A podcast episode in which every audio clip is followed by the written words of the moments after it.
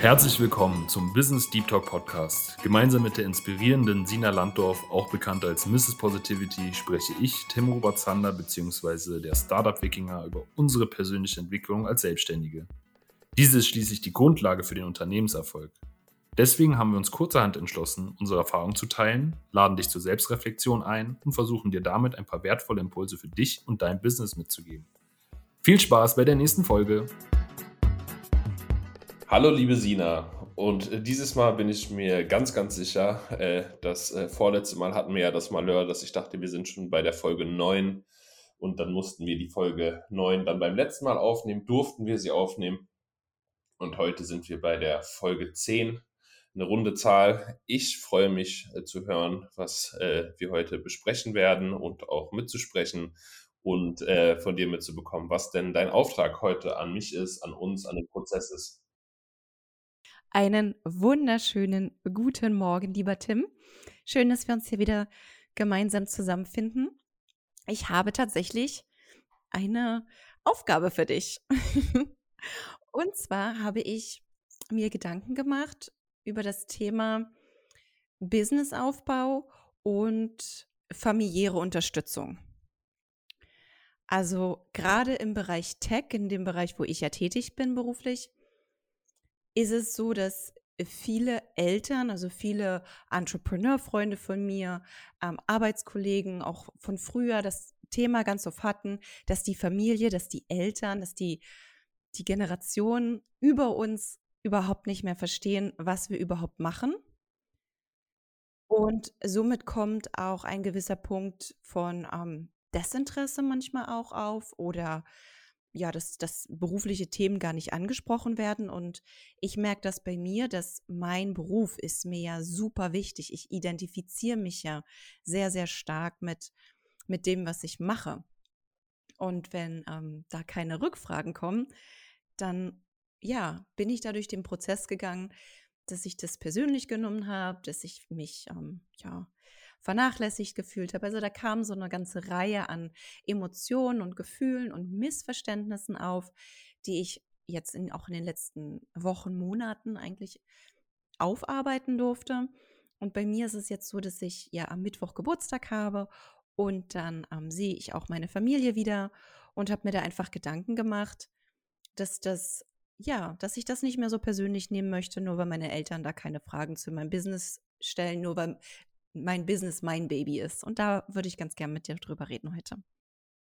Sehr, sehr spannend. Ähm, es hat sich kurz äh, angefühlt, als wenn wir dann äh, heute nicht ganz so tief tauchen, ähm, aber du hast ja auch äh, einen klaren Punkt, wo man äh, eine Situation in der Zukunft sich schon mal vorbereiten kann, um dort dann gefestigt und äh, so agil, wie man sich das wünscht, äh, auftreten zu können. Ähm, ich habe für die Zuhörerschaft, um sie nochmal abzuholen, ähm, erstmal einen grundsätzlichen Gedanken, den ich ganz spannend finde, wenn es um intergenerationales Arbeiten geht. Und das ist, wenn man sich die Generation X, Y, Z anguckt, ähm, dann ähm, und sich damit beschäftigt, was da Visionen, Bilder sind, was ist der Antrieb von den jeweiligen Generationen. Und ähm, was ich persönlich spannend finde, wenn ich mit den unterschiedlichen Generationen arbeite, ähm, ist das die Generation X, die Generation äh, X, unheimlich daran interessiert ist. Die haben so ein Bild, also das ist nicht, kann man nicht zu 100% übertragen, aber von der Tendenz finde ich das spannend, ähm, die sehr, sehr gerne Autor werden wollen. Das ist ja noch so ein Bild, wo man sagt, hey, das eigene Buch, Experte zu dem Thema sein, ein Buch rausgebracht haben. Das ist in Anführungsstrichen lobenswert oder äh, der zu erstrebende Zustand. In der nächsten Generation, in der Generation Y, ist es eher der Entrepreneur, ist es eher, ich möchte wie Mark Zuckerberg werden, ich möchte eine Firma machen.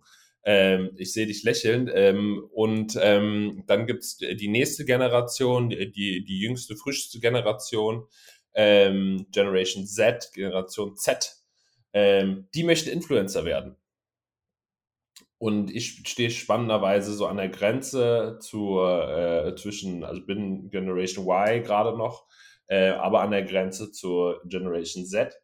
Und ähm, ja, beschäftige mich mit Firmengründung und Social Media.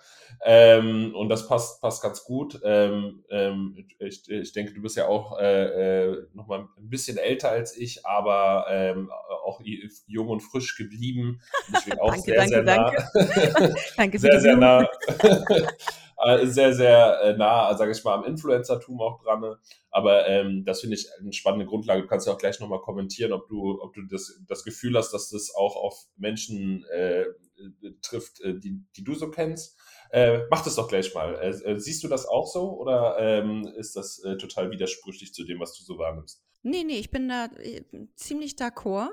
Magst du noch mal die Autor, Entrepreneur, Influencer? Ach so, ja. Oder Autorin etc. Genau. Mein Gedanke war, vielleicht gibst du noch mal ganz kurz rein, in, in welchen oder welche Jahrgänge welche Definition haben. Also von wann bis wann ist wer. Oh, ich habe da schon mal unterschiedliche Definitionen gelesen. Nach meinem Gefühl ist es immer spätestens ab ähm, 2000 aufwärts ist es die Generation Z, weil die haben nicht das Millennial mitbekommen. Die Millennials haben die Millenniumswende, also die 2000er-Wende, aktiv mitbekommen. Äh, also nicht im, äh, im schwangeren Bauch der Mutter, sondern ähm, sind halt eher fünf, also ich glaube 95 ist dann das Grenz, ist die Grenze, wo es dann anfängt, Generation Z zu werden. Ähm, wenn nicht 99. Ich habe auch, glaube ich, mal 96 gelesen. Ich glaube, das ist, ich weiß auch nicht, ob es da ähm, eine feste Definition gibt und habe auch nie, äh, also ich habe schon mal nachgeschaut, aber ich meine, widersprüchliche Sachen gefunden zu haben. Und in Anführungsstrichen alles, was davor ist, ist dann ähm, die Generation X. Äh, ich weiß gar nicht, ob man, ob man da noch, äh, noch, eine, noch eine jüngere Generation hat. Ich glaube, ich habe auch schon mal von der Generation Alpha und Omega gehört. Aber für mich, sage ich mal, sind das die knapp 20-jährigen, unter 20-jährigen Generation Z, ähm, die jetzt äh, äh, nochmal Mitte 25 sind aufwärts, ähm, dann die Millennials und dann die, die jetzt gerade, ja, sag ich mal, äh, 35, 36, 37, 40 äh, sind dann die, dann die Boomer, aber es geht ja auch um so einen Urtypus, den man beschreiben möchte. Und da würde ich jetzt sagen, dass man auch da zwei Jahre äh, älter, jünger sein kann, aber halt trotzdem diesem Typus entspricht. Das ist so ja auch so ein Spruch, so, ey, du Boomer oder äh, die Generation Z schon wieder. Und da gibt es sicherlich auch äh, Leute, die mit 50 eher äh, so diesem Urtypus, diesem Stereotyp, den man ja nicht reproduzieren muss. Ähm, aber den es sicherlich irgendwo gibt, ähm, äh, dann auch mehr entsprechen als dann dem typischen Boomer. Ähm, genau. Und dann sind wir auch immer der Durchschnitt unseres Netzwerks. Das heißt, wenn ich mit einer bestimmten Generation vielleicht noch mehr Kontakt habe als mit einer anderen, dann nehme ich da ja auch meine oder die Charakteristiken an. Ja, genau, genau. Also und man ist, glaube ich, auch immer so jung, wie man sich fühlt. Ähm, das äh, das äh, stimmt sicherlich. Also ich, ich, ich kenne auch Leute, ähm, die sind deutlich älter als ich und deutlich Social Media affiner oder fähiger, äh, einfach von den Zahlen her. Ähm, das ist halt nicht so. Aber die Häufigkeit, dass ich äh, im Altersheim, sage ich mal, TikTok-Sounds äh, höre, äh, ist dann schon geringer als, sage ich mal, auf dem Schulhof äh, äh in der Oberschule heutzutage. Ähm, und und ähm, ja, dann halt, wenn man äh, andersrum fragt, jetzt sage ich mal, bekannte Autoren abfragt, äh, wer kennt Thomas Mann etc., das ist halt dann, wenn es in der Schule gelesen wurde, wahrscheinlich präsent. Genau, aber äh, du hast es wahrscheinlich auch von deinen Eltern noch vorgelesen ich bekommen. Ich tatsächlich in der Schule. Ich habe ah, einen Deutsch-Leistungskurs. Okay. Ah, okay, okay, genau. Aber sonst ist das ja, also sonst ist ja Thomas Mann, äh, äh, wenn man Generation nach vorne schaut, schon ein, ein Name, äh, den man kennen darf. ja, und ich glaube, ich glaub, genau so kommt es auch mit der, mit der Wertschätzung und dem, dem Respekt einfach auch von der Elterngeneration. Was sie nicht mehr kennen, können sie nicht so wertschätzen und respektieren. Und akzeptieren es dann einfach nur und da kommt dann so diese Leidenschaft nicht rüber oder diese, dieses, ähm, Stolzsein auf die Kinder fehlt dann da irgendwo so ein bisschen. Zumindest, ja, nehme ich das persönlich wahr. Ist ja auch für mich immer so eine Art, ja, man, also ich möchte schon, dass meine Eltern stolz auf mich sind und das ist, ja, so in mir drin. Ja, spannend. Da war ich schon im, im Modell gefangen und du hast gerade die Verbindung perfekt zu dir und äh, deiner Situation hergestellt.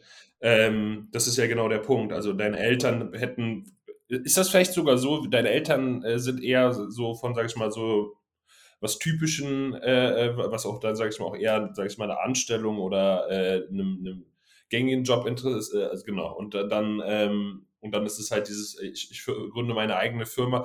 Ach, mein Kind, bist du dir sicher? Du musst dir aber über die Risiken bewusst sein.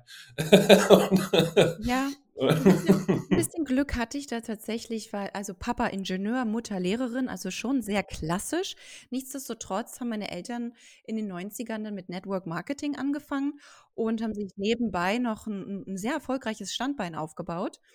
Und ähm, somit, somit ist da schon ein bisschen Entrepreneurblatt bei mir mit drin, auch von der, ja, von der Muttermilch quasi.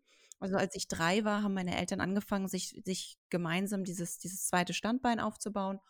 Und ähm, das habe ich ja als Kind voll mitgemacht. Ne? Ich war ja bei den Terminen mit dabei, ich war bei Seminaren mit dabei, ich ähm, ja, bin mit beim Unternehmensaufbau gewesen. Ich war dabei, wenn meine Eltern telefoniert haben. Ich habe super viel auch dadurch lernen dürfen. Aber nichtsdestotrotz jetzt Tech, Computer Online-Marketing, das, ne, das verstehen die gar nicht, wenn ich vorm Computer sitze und sage, ich arbeite. so, das ist, das können sie nicht mehr so richtig ähm, nachvollziehen. Ja, wahrscheinlich auch in den Verhältnissen. Ne? Also wenn man ähm, äh, sonst halt irgendwie mal eine E-Mail geschrieben hat, äh, sitzt man ja teilweise heute da und kann vollständig mit einem Computer ein Unternehmen aufbauen. Naja, voll. Ähm, das ist ja, was wir machen. genau. Und ähm, das ähm, ist halt ähm, ja dann nochmal was anderes, weil es so vermeintlich nach äh, Computerspielen aussieht, ähm, sage ich mal. Und, ähm und dann habe ich auch noch Spaß dabei. Na, hör mir auf. ja, sehr spannend. Also ich würde nochmal, ich hatte, war, äh, äh, gebe ich gerne nochmal als Impuls rein. Äh, ich hoffe, es wird nicht so theoretisch. Äh, wirf gerne was ein oder stell schon mal Verbindungen her. Ähm, weil das andere ist halt auch, wo man dann aber nochmal eher noch eine Generation vorher noch mit inkludiert ist ähm, die äh, Großelterngeneration von uns ähm, ist ja auch äh, damit beschäftigt gewesen, überhaupt erstmal in der industriellen Revolution Fuß zu fassen, überhaupt erstmal einen, einen grundlegenden, ich sag mal, Überlebensstandard zu erreichen. Weil da war gerade der Switch so, dass man gesagt hat, wow, nicht die Arbeitskraft ähm, ist im Mangel, sondern die Arbeitsplätze sind im Mangel, weil man jetzt durch die Maschinen etc., durch die Automatisierung, durch die Industrialisierung es geschafft hat, dass man halt nicht mehr zusammen alles, sage ich mal, mit den Händen machen muss und tragen muss und mit Werkzeugen arbeitet, sondern dass auf einmal, ja, man es viel, viel effizienter schafft, dass man jetzt in einem Prozess einfach ein Zehntel der Menschen braucht, äh, Zahl ohne Gewehr, aber vom Gefühl richtig. Und ähm, da ging es dann auf einmal hart zur Sache, dann natürlich auch noch mal mit dem Weltkrieg, äh, den man auch äh, äh nicht äh, äh, einfach ausschließen darf in der, in der Entwicklung, äh, in der kulturellen Prägung. Ähm, und da ging es halt wirklich ums Überleben sichern ähm, und nicht darum, sage ich mal, ähm, Luxus zu haben, sondern so, so kann ich aber auch ganz klar, habe ich meine Großeltern erlebt, die da halt immer nochmal ein Brot im Tiefkühlfach hatten und äh, nochmal abgesichert waren und äh, äh, auf die Münzen geachtet haben, sage ich mal, oder nichts weggeworfen haben, ähm, was ich auch sehr, sehr schön finde. Aber ob, man sieht ja, dass diese kulturelle Prägung so stark ist, dass dann meine Großeltern eigentlich auch mal etwas hätten wegwerfen müssen. Und ich weiß auch noch, dass meine Oma alles super schön, jedes Tetrapack schön ausgeschnitten hat und dann schön sortiert hat. Also richtig, richtig vorbildlich. Ähm, und ähm, meine Eltern haben sich dann davon gelöst oder die Generation danach hat sich dann davon gelöst. Ähm, da geht es dann um die digitale Revolution. Ich weiß auch, äh, mein Vater ist auch Ingenieur, Wirtschaftsingenieur. Und der hat mir auch relativ früh einen Computer gezeigt. Der arbeitet jetzt auch noch viel mit dem Computer. Die sind dann halt diese Generation, die dann halt in ihrem Arbeitsleben diese digitalen Tools zum ersten Mal zur Verfügung gestellt bekommen haben. Und wir reden da teilweise auch noch von Excel in der Grundlage.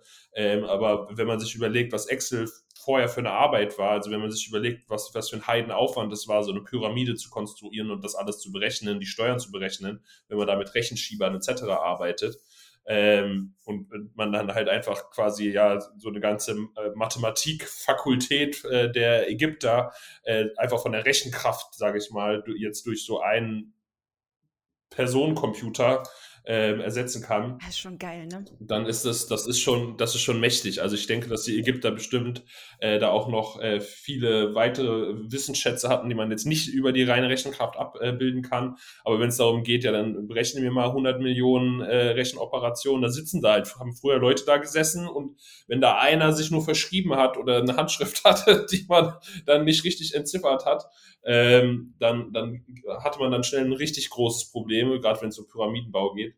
Und ähm, genau, ganz, ganz spannend. Und ähm, da ging es dann darum, den Lebensstandard zu erreichen. Also, dass dann unsere Eltern es schaffen, sag mal jetzt Haus und Garten in unterschiedlichen Variationen zu schaffen. Ähm, und ich sage bewusst halt Garten noch, weil Garten braucht man dann nicht mehr zum Überleben, sondern es ist irgendwo Luxus oder dass man äh, ein paar Mal im Jahr im Urlaub äh, fahren kann, etc. etc. So eine eigene Oase. Genau, wo dann halt irgendwie mein Vater äh, noch das, äh, äh, das Schaukelpferd vom Urgroßvater hatte, das äh, zehnmal repariert wurde, das haben wir immer noch. Geil. Sitz, saß ich dann da und hatte dann irgendwann, keine Ahnung, eine Playstation oder sowas oder einen eigenen Computer. Ähm, und wenn man sich jetzt die Generation danach anschaut, die wachsen ja auf und kriegen schon gleich mit zwei ein iPad in die Hand gedrückt, ja, gefühlt. Absolut, absolut, ja. Und äh, da ist dann äh, auch einfach der Punkt von der Arbeitswelt, ist es ja so, dass wir dann einfach viel, einfach einen viel besseren Datenzugang haben und das nicht mehr so ist, dass man, sage ich mal, dieses eine Buch, in dem die Matheformeln drin sind, irgendwie äh, generationenweise weitergeben äh, muss, weil es sonst äh, verloren gehen könnte, sondern man kann einfach alles googeln. Und das äh, hat auch schon unsere Elterngeneration mitbekommen. Und da verändert sich halt einfach viel. Ähm, und äh, einfach, wenn man sich vergleicht, jetzt das Extrembeispiel macht zu den Ägyptern, wenn da eine Papyrusrolle falsch abgeschrieben war, kann es zu einer Massenkarambolage führen. Da muss noch fünfmal geprüft werden, ob das alles richtig ist. Äh, weil es gibt halt keine Kontrollmechanismen, kein Feld, was rot wird und sagt hier äh, äh, Fehler oder was auch immer. Ähm, das gibt's ja nicht. Das war ja ein Mensch, der dann gesagt hat, oh, hier äh, Papyrusrolle 217 wurde falsch übertragen auf 218. Oh, hier Riesenfehler, die Rechnung da und da sind Fehler. Und dann sind sie da durchs Gebäude durchgerannt und mussten dann schauen, wie man das verändert. Ähm, und ähm, genau, das verändert halt auch einfach das Wertesetting. Und äh, um zum Abschluss zu kommen, die soziale Revolution ist das, was jetzt gerade stattfindet, weil jetzt haben wir die Technologien, wir können auf dem Mars, äh, wir können auch mit den äh, Atomwaffen, die die Welt äh, besitzt, die Welt zerstören, äh, wir können ähm, wir können ähm, äh, Plastik aus dem Meer holen, wir können Unmengen Plastik auch ins Meer kippen, äh, wir können äh, global super zusammenarbeiten, wir können uns auch wenn, mit Verlaub auch äh, ordentlich die Köpfe einhauen äh, global. Ähm, und jetzt ist halt die Frage, was ist denn der Sinn? Was ist denn diese Sinnsuche? Wo wollen wir denn hin? Was ist denn halt das, was den Menschen ausmacht? Was ist denn, wie, wie ist das soziale Gefüge, das wir uns wünschen können? Weil früher äh, im Kampf, sage ich mal, mit dem Säbelzahntiger, konntest du dich halt nicht dann zwangsläufig entscheiden, ob das jetzt nett ist oder moralisch gut ist, ähm, sondern dann hast du halt dem Säbelzahntiger im Notfall einen Stein auf den Kopf gehauen und hast dich gefreut, dass du mit einem Arm davongekommen bist. Ähm, und jetzt kann man sich halt überlegen, naja, wollen wir jetzt das so handhaben?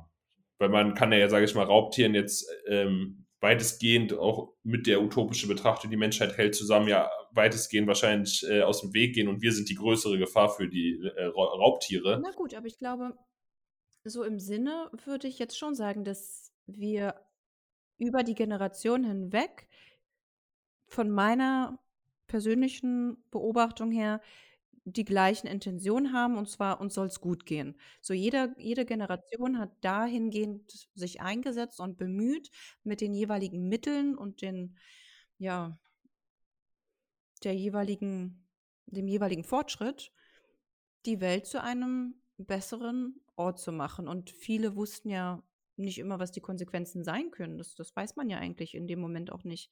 Richtig, richtig. Und es wurde so Schichten aufgetragen. Also es ist für mich auch so diese kulturelle Innovation, die immer stattfindet. Die Großeltern haben dafür gesorgt, dass man was zu essen im Kühlschrank hat. Dann war man schon zufrieden, das war super. Die Eltern haben gesorgt dafür, dass man halt auch noch mal ein bisschen mehr hat als äh, nur was zu essen, sondern vielleicht sich auch mal eine schicke Hose leisten kann. Und wir sitzen jetzt halt da und können uns jede schickste Hose holen, haben unendlich viele Marken, ähm, können uns äh, für eine ökologische Herstellung entscheiden, für eine ökologische Verpackung, für sozial produzierte äh, Textilien etc. Und jetzt dürfen wir halt entscheiden, was ergibt denn überhaupt Sinn. Um jetzt den, äh, äh die Verbindung zu dir zu ziehen, ähm, ist es ja so, dass jetzt deine Eltern ähm, da halt natürlich ganz anders drauf schauen als du, weil du, äh, würde ich dir unterstellen, und so wie ich dich wahrgenommen habe, halt auch auf einer Sinnsuche bist. Du möchtest nicht irgendwo Geld verdienen, irgendwas machen. Du willst genau in dem, wo du gut drin bist, äh, äh, und eigentlich willst du nicht mal das machen, sondern du willst eigentlich Spaß haben und weißt und hast ein Bauchgefühl, dass du dann da drin am besten performst und damit am glücklichsten wirst. Und damit wird dann der Performance-Indikator deines Lebens dein, dein Bauchgefühl und dein, dein Glücksgefühl, äh, das ja auch betrachtet, ob du jetzt einen Lebensstandard hast, der dir gefällt oder nicht. Ähm, und das ist, glaube ich, auch nochmal ein wesentlicher Aspekt. Auch, auch, immer ganz schön. Das, ähm, das sagt auch mein Papa immer zu mir. Der sagt, weißt du was? Hauptsache, du bist glücklich. So, und das ist, das ist echt ganz schön. Auch ähm, wenn, wenn so, so ein Mangel an Interesse gefühlt aufkommt, ich glaube, da ist es wichtig, auch ähm, das, was du gerade beschrieben hast, hat mich sehr erinnert an die Maslow'sche Bedürfnispyramide. Ne, dass wir einfach in unseren Bedürfnissen immer ja gesetzter sind und ähm, erfüllter.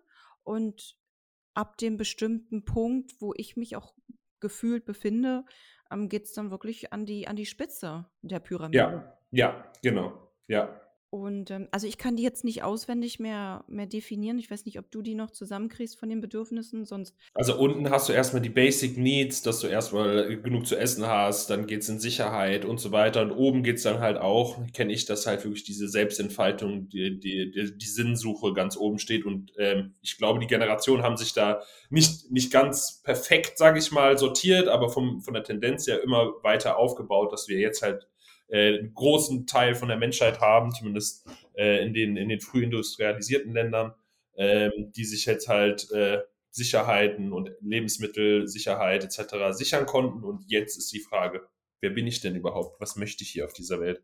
Und ich, ich, ich habe das so für mich wahrgenommen, ist jetzt nicht ähm, statistisch bewiesen, aber die Generation, die sich in, also die quasi von der Elterngeneration in ihre Generation ein Bedürfnislevel aufgestiegen sind, können in der Regel nicht mehr so richtig nachvollziehen, was das Level da drüber ist.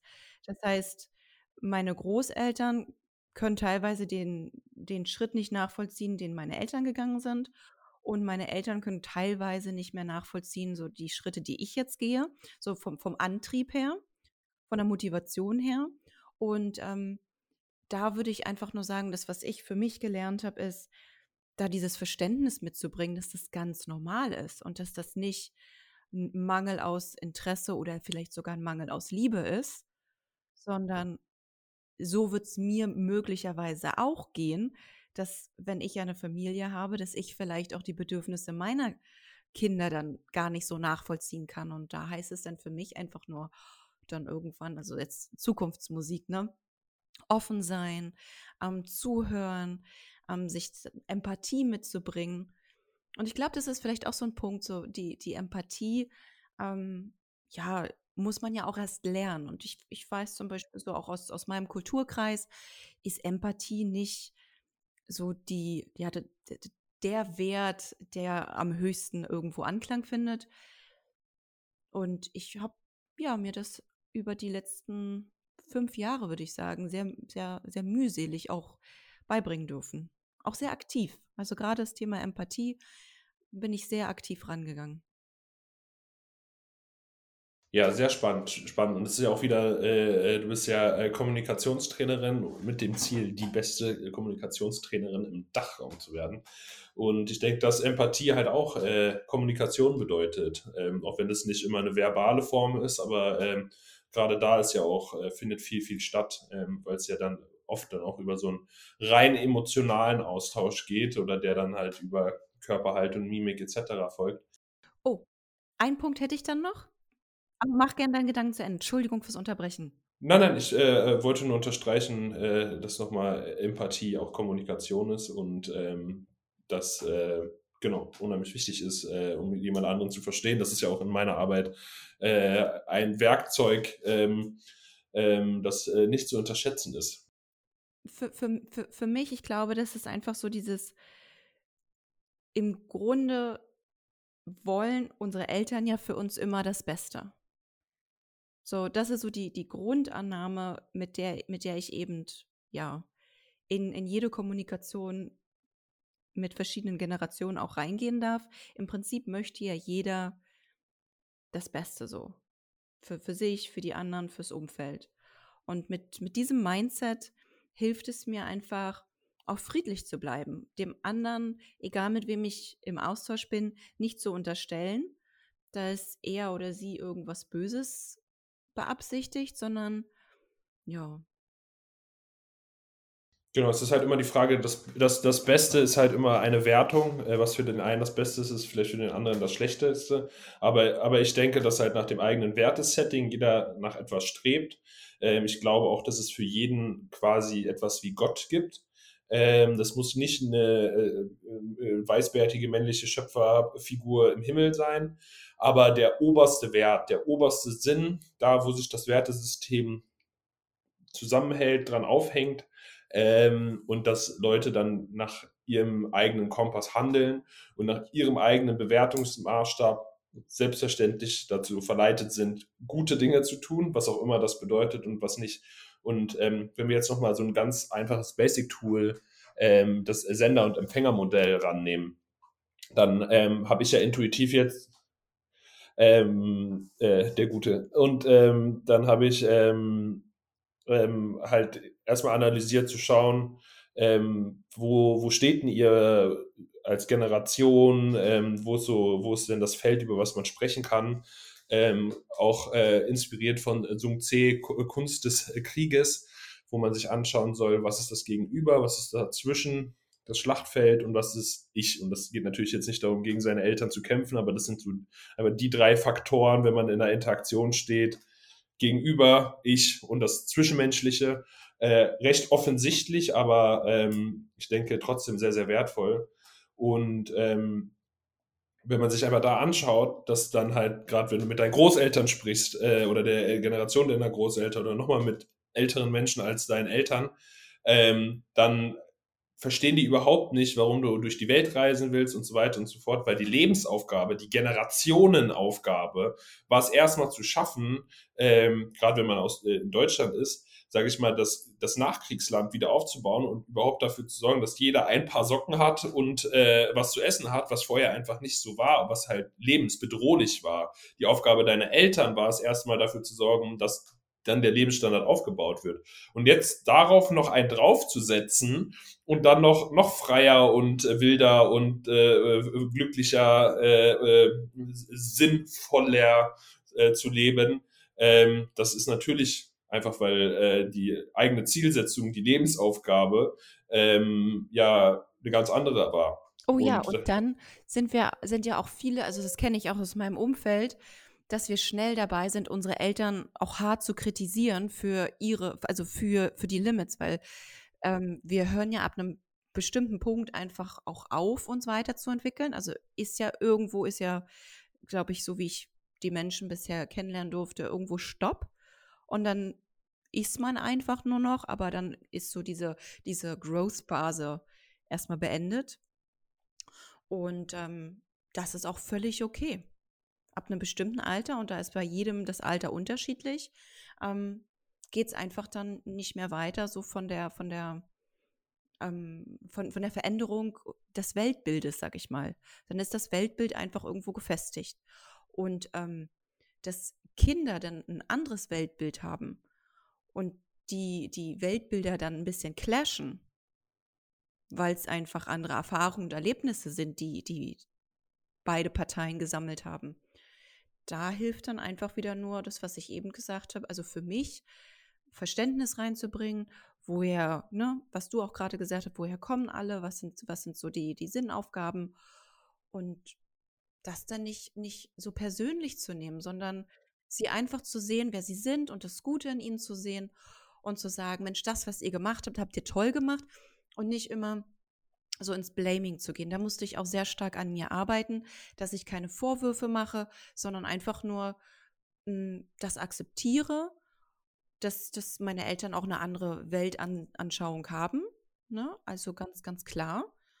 Und dass ihre Weltansicht ja total okay ist, weil die beruht auf ihren Erlebnissen und Erfahrungen. Und meine Weltansicht beruht auf meinen Erfahrungen. Und ich bin so positiv, weil ich einfach auch verdammt viel Positives erleben durfte in meinem Leben.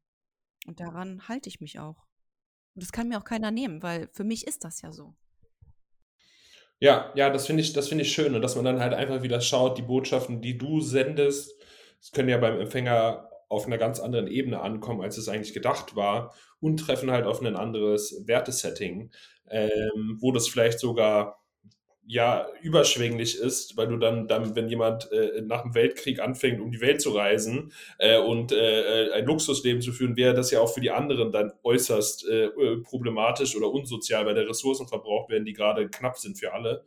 Ähm, und heutzutage ist das halt zumindest, sage ich mal jetzt im, wie gesagt, früh industrialisierten Standard halt nicht so, dass wenn du jetzt äh, Luxusurlaub hast, ich jetzt Sorgen haben muss, dass du, dass ich keine Brötchen mehr auf dem, auf dem Markt bekomme. Ähm, und oder äh, da ein bisschen in Anführungsstrichen verschwenderischer lebst. Ähm, und das, das finde ich, das finde ich ähm, super spannend und da finde ich mich auch wieder. Ich habe meinem Vater nämlich immer gesagt, dass wir zusammen eine Firma gründen sollen. Ähm, und der, ähm, ähm, also nicht immer, aber das war immer so ein Familienunternehmen zu machen. Und das passt ja total. Also da äh, verstehe ich mich gerade oder uns nochmal äh, besser, weil der halt halt überhaupt gar kein Interesse daran gehabt, äh, äh, sage ich mal jetzt so ein großer Elon Musk zu werden, ähm, sondern äh, die, die Familie zu beschützen sozusagen. Und ähm, Genau, und das, äh, und dann halt auch sicher. Also, es geht, also du kannst ja auch mit Elon Musk hat ja auch genug Geld auf dem Konto, um vier Kinder aufzuziehen. Aber die Wahrscheinlichkeit, ein Elon Musk zu werden und dann die Sicherheiten zu haben, ist halt nach meinem Verständnis geringer. Ähm, und deswegen ist das halt, ähm, ähm, glaube ich, einfach so ein Faktor. Aber sag mal, liebe Sina, ähm, kannst du denn, obwohl wir jetzt, sage ich mal, doch eher über der, in der Metaebene geflogen sind, ähm, jetzt schon es fühlt sich für mich schon relativ nah an der Lösung quasi an für nächste Woche. Ähm, kannst du vielleicht nochmal formulieren, was in dir vorgeht oder wie du jetzt basierend auf, sage ich mal, dem äh, Gespräch mit, mit Überflug über das Thema, ähm, ähm, was du da mitnehmen kannst oder hast du da schon eine Strategie oder ähnliches? Ich habe eine absolute Strategie und das ist auch meine Wochenintention. Ich habe auf Insta, also auf Instagram und auf LinkedIn jetzt jede Woche eine Intention und diese Woche ist es ähm, take care of your feelings, also dieses Bewusstsein für meine eigenen Gefühle und dass ich diese, diese Ehrlichkeit zu mir selbst, zu meinen eigenen Emotionen und Gefühlen einfach in meine Kommunikation mit reinbringen möchte. Und das benötigt ganz viel Balance von mir. Das heißt, wenn ich ähm, mit meinen Eltern zum Beispiel in Situationen bin, wo meine Eltern eine ganz andere Meinung haben als ich und ich in den Bewerter reinrutsche und denke mir, oh, das finde ich jetzt gar nicht so, so angenehm, was ihr gerade gesagt habt, dass ich da für mich wieder in die Atmung gehen möchte, durchatmen, wirklich ruhig bleiben und das einfach so akzeptieren und annehmen. Das ist ihre Weltansicht, die beruht auf ihren Erfahrungen und das ist völlig okay. Ich bin nicht, und das hast du mir auch beigebracht, in der Verantwortung, sie zu verändern, sondern meine Aufgabe ist einfach, ihre Tochter zu sein, sie lieb zu haben für die Personen, die sie sind und dankbar zu sein für das Leben, was sie mir ermöglicht haben, weil ich wäre nicht ich ohne ähm, ja, das Zuführen von, von ihrem Wissen und den Möglichkeiten, die ich im Leben ja auch hatte. Also aus Dankbarkeit, Wohlwollen und ähm, einer inneren Balance in die Kommunikation reinzugehen. Und da bin ich wieder bei dem Wochenthema, muss ich auf mich aufpassen, weil wenn ich gestresst bin, wenn ich irgendwo innerlich eine Furie bin, kann ich das nicht. Und deswegen dieses Wochenthema. Sehr schön. Äh, ich würde sagen, ehrlich zu seinen Emotionen stehen, ähm, würde auch im Ernstfall auch bedeuten, dass du auch eine Furie sein darfst. Ähm, aber ähm, die Konnotation Furie wild geworden, äh, ohne jegliche Kontrolle, überschwänglich und vielleicht auch noch äh, äh gefährlich für andere Menschen, ähm, würde ich, würde ich äh, auch äh, denken, dass es vermeidbar ist. Aber ähm, genau, ich denke, du darfst dazu stehen. Ich denke auch, dass man auch seinen Eltern, das, also das habe ich zum Beispiel mal bei meinen Eltern gemacht, weil mein Vater und meine Mutter haben so äh, eine Tendenz, dass mein Vater typisch männlich auf der Sachebene diskutiert. Er sagt dann, ja, ja, so und so läuft das widerspricht da mit meiner Mutter. Meine Mutter nimmt es dann auf der Beziehungsebene wahr und denkt dann, mein Vater möchte sagen, dass sie eigentlich keine Ahnung hat. Mein Vater ist einfach äh, eine Excel-Liste, die rot aufleuchtet und sagt, nee, also wenn man das jetzt durchrechnet, dann passt das da nicht. Ähm, und damit es ist gar nicht, dass, dass er sagt, die, die Person, die die Rechnung gemacht hat, ist schlecht oder sowas. Er sagt es dann halt einfach nur sachlich ähm, und sagt dann nicht nochmal, ah, sorry, äh, ist jetzt nicht böse gemeint oder äh, kontextualisiert das. Und das habe ich denen gesagt und ich kann mir halt vorstellen, dass das ähm, die Metaebene, die wir jetzt gerade gezogen haben, auch durchaus verbalisiert werden kann, weil es ist ja auch in der gewaltfreien Kommunikation von Marshall B. Rosenberg nicht so, dass du nicht deine Meinung kundtun darfst. Es ist nur, dass du sie so entsprechend verpackst, dass die Person gegenüber fühlt, was du meinst. Und wenn du sagst, okay, wir kommen aus unterschiedlichen Generationen, also falls mal so ein Konflikt kommt, ach, Sina äh, äh, arbeitet ja gar nicht richtig. So, nee, stopp mal. So, das ist halt äh, ein riesen Klotz, den ich mir gerade hier ans Bein äh, gebunden habe oder eine riesen Aufgabe, die ich hier gerade stemme, eine riesen die ich mit mir rumtrage. Ähm, das ist schon viel Arbeit. Das ist nicht so wie früher. Ich baue jetzt, mache jetzt keinen, sage ich mal, ganz übertriebenen Handwerkerladen auf und äh, verkaufe Schrauben, ähm, wo man halt in der Hand hat, sieht, was man macht aber das, was ich mache, ist auch schwierig so. Und ich muss genauso ein Geschäftsmodell machen und ich muss genauso Kontakte pflegen und Werbung machen und so weiter und so fort so. Und aber, und dann kannst du halt auch wieder das reinbringen, ich bin euch unheimlich dankbar, dass ich das für euch kann. Und wenn du dann dieses Bewusstsein hast, ähm, kannst du ja auch aus so einem Selbstbewusstsein heraus, und das ist ja nicht auf alles vehement äh, äh stolz sein, was man tut per Definition, sondern einfach sich bewusst sein, was man macht, auch ein Fremdbewusstsein fördern und dann ein Selbstvertrauen fördern, weil deine Eltern ja auch, wie gesagt, oder wie du es gesagt hast, ja das Beste auch vor allem für dich wollen. Ähm, und wenn sie sagen, ja, Sina macht das vielleicht nicht, ist das ja auch vielleicht eine Sorge, weil sie auch gar nicht verstehen, was du machst. Und das kannst du ja dann vielleicht auch nochmal durch so eine Klärung und so eine Transparenz ja dann nochmal machen, dass du sagst, hey, ich habe hier eine Unterstützung, die Geschäftsführerin unterstützt mich dort, ich habe äh, Kontakte, meine Sichtbarkeit, das ist, ich sage auch immer, ein LinkedIn-Profil ist wie eine Litfaßsäule früher und dass man dann halt einfach sagt, ich baue gerade virtuelle Litfaßsäulen, dass man dann einfach auch Begrifflichkeiten nennt und so. Und ja, wie viele hast du schon? Naja, so eine normale Litfaßsäule wird von, was weiß ich was, 100 Leuten pro Tag gesehen. Mein Profil wird von, uh, 1000 Leuten pro Tag gesehen oder sowas. Also, äh, äh, dass man das halt einfach äh, in die Welt transferiert. Und ähm, was, dann hast du zehn Litfaßsäulen quasi gebaut, Sina. Ja, ja, und ich muss kein Geld dafür bezahlen. Ich muss nur Content machen. Ähm, und und genau, genau. Und, aber es ist ja wieder in der Welt, du, eine Litfaßsäule kostet ja Geld, da muss man das äh, äh, buchen und so weiter. Und dann, wow, was geht denn mit dem neuen Internet? Äh, jetzt mal ganz übertrieben gesagt. Und ähm, genau, und das, das ist, glaube ich, dann, wenn man sich dort begegnet und dann einfach, sage ich mal, nicht in dieses persönliche Reaktive geht, sondern einfach so die Ruhe in sich ist, dann schafft man das. Aber wenn halt jemand dann sagen würde, dein, dein Job ist nichts wert, finde ich schon, dass du sagen dürftest, dass das gerade nicht äh, die netteste Ausdrucksweise war und du dir wünschen würdest, dass das nicht mehr so ist. Und da gibt es ja noch ein paar Schritte mehr äh, äh, äh, im, in der gewaltfreien Kommunikation im Viersatz. Aber deswegen, das wollte ich, das wollte ich nur nochmal sagen, dass man da auch ruhig klar Bedürfnisse kommunizieren. Und ich finde auch, wenn jemand sagt, hey, nee, das ist ein ordentliches Geschäft, dann muss ich mir, wenn ich jetzt mal in die väterliche Rolle schlüpfen dürfte, auch weniger Sorgen machen, weil, hey, guck mal, meine Tochter hat da den Onkel, äh, der da so einen blöden Witz gemacht hat, äh, äh, komplett äh, fertig gemacht, in Anführungsstrichen, oder noch einen Witz, noch einen Witz gemacht drüber, den, den verarscht, hat das Blatt umgedreht. Da würde ich mir sagen, wow, also meine Tochter, äh, die hat ein richtiges Unternehmen und ich würde mich auch nicht mit der anlegen, darüber zu sprechen, nur weil die das im Internet macht. Und das, das würde, kann ja auch wieder festigend sein. Also das ist auch wieder die Resilienz, die da reinkommt. Ne? Also ich würde wäre wär nie besonders stolz drauf, wenn ich irgendwie ja den Spieß umdrehe und dann selber den Spieß in der Hand habe und jemanden damit verletze. Das möchte ich auf gar keinen Fall. Da bin ich wieder bei dir und dem Ansatz der gewaltfreien Kommunikation. Aber eine, eine Weste, so eine, so eine, ähm, so eine Frodo-Weste zu tragen, dass egal welcher Speer auf mich ähm, zufliegt, dass der einfach nur abprallt und sich vielleicht in einen Regenbogen das, verwandelt. Also das ist nicht mein Verständnis von der äh, Resilienz, weil dann musst du jeden Fall, der auf dich trifft, und du bist niemals aus Stahl und der wird abprallen und du läufst einfach durch und es geht weg. Du lebst ja auch von der Kommunikation und der Interaktion und der Effekt ist es eher wie so ein äh, Mönch dann entweder sich drunter wegzutauchen, ihn aufzufangen und wenn ich vom Spieß umdrehen spreche, das ist, heißt einfach auch den Impuls zurückzugeben. Also wenn jemand einen Fehler sucht, sucht er ja, hat er ja vielleicht einen Grund dafür. Wenn er den Fehler im Außen sucht und du hast keinen Grund, oder du siehst es nicht als sinnvoll, jetzt Kritik und Feedback an der Stelle zuzulassen, dein gesamtes Geschäftsmodell an der Stelle zu hinterfragen, was du validierst, ähm, dann kannst du auch meiner Meinung nach Humor ist auch definitiv Resilienz steigern. Also es geht nicht darum, dass du dann sagst, ey, du hast ja äh, dein Leben lang äh, nie eine Firma gegründet, das ist nichts wert, es ist viel besser, eine Firma zu gründen. Das natürlich nicht. Ähm, aber du darfst schon zu deinen Grenzen stehen ähm, und, und das äh, dann möglichst positiv und konstruktiv ganz natürlich genau, ausdrücken. Ganz, ganz genau.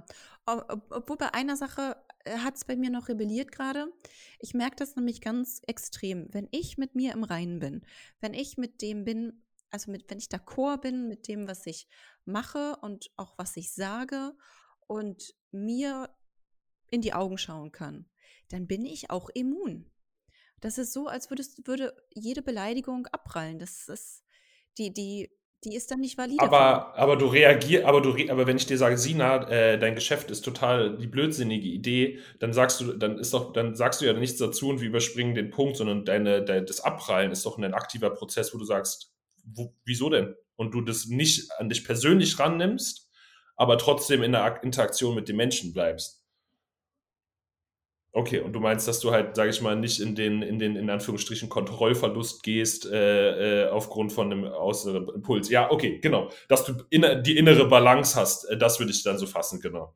Weil es ist leider existiert viel so auf dem, auf dem Markt, auch für, fürs Marketing, dass man sagt, Resilienz ist, du bist der, das Wiederaufstehmännchen, der Fels in der Brandung und das suggeriert dann Menschen, die in gerade in einem, irgendwie in einem sehr, sehr negativen, toxischen Arbeitsverhältnis sind, nee, du musst einfach weiter aushalten. Dar darum geht's nicht. Also es ist schon immer was Dynamisches, äh, wo man halt auch mal sagen kann, nee, das finde ich jetzt nicht gut. Das ist auch Resilienz. Ganz genau, ganz genau. Also für mich ist es wirklich, wenn, wenn ich mit dem d'accord bin und eine innere Überzeugung habe und auch meinen inneren Wert spüre. Das ist wie so eine innere Kraft und wie so ein inneres Licht, was ich dann merke, eine, eine Energie, die einfach sehr intensiv ist. Und da bin ich dann sehr gefestigt und stehe mit beiden Beinen auf dem Boden und kann auch sagen, nee, das, das, nee, das ist einfach, nein, danke. Diese Information nehme ich nicht an. Ja, wunderbar. Ich denke, das ist eine äh, großartige Zusammenfassung von dem heutigen Gespräch. Äh, das Licht gespürt hast du ja auch schon mal in einer der vorherigen Folgen und freigesetzt, äh, wo wir äh, uns ein wenig mit der emotionalen Transformation beschäftigt haben. Ich äh, freue mich schon auf deinen äh, abschließenden Satz ähm, und ähm, bedanke mich für die Zuhörerschaft, die bis hierhin zugehört hat. Ich sage auf jeden Fall Danke, Tim. War interessant, dass du uns nochmal auf die Generationsreise mitgenommen hast. Auch ähm, schön immer nochmal von dir zu hören, dass das, was ich so geplant habe, wie ich mit meinen zukünftigen Hürden umgehen möchte, dass das von dir nochmal so, ein, so einen bestätigenden Charakter bekommt. Das, das gibt mir dann nochmal eine schöne Zuversicht. Und mit den Worten meines Opas mache ich das Schlusswort und sage Horido! Schön, dass du bis zum Ende zugehört hast. Sei gerne beim nächsten Mal auch wieder dabei und wenn du dich in der Zwischenzeit austauschen willst, findest du uns auf LinkedIn.